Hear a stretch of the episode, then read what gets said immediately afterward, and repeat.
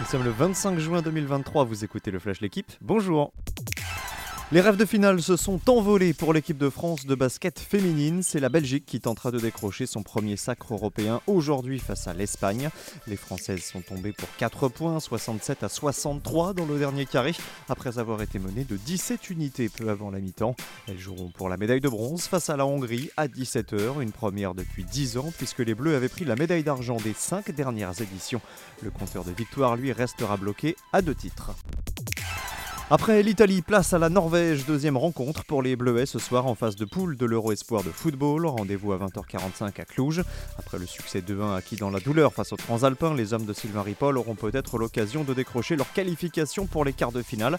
Il faudra s'imposer et que l'Italie ne batte pas la Suisse dans le match de 18h. A noter qu'après les polémiques arbitrales du France-Italie, l'UEFA a annoncé qu'elle instaurerait la VAR à partir des quarts.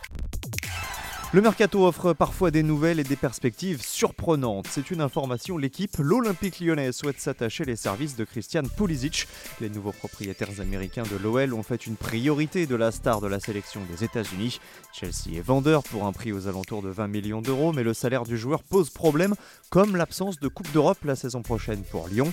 D'autant que la concurrence est rude dans le dossier. Le Napoli, la Juventus et l'AC Milan font partie des clubs intéressés.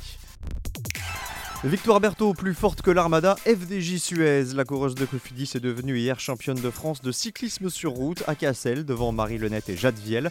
C'est le premier maillot tricolore pour la structure Cofidis sur un championnat de France en ligne, hommes et femmes confondus.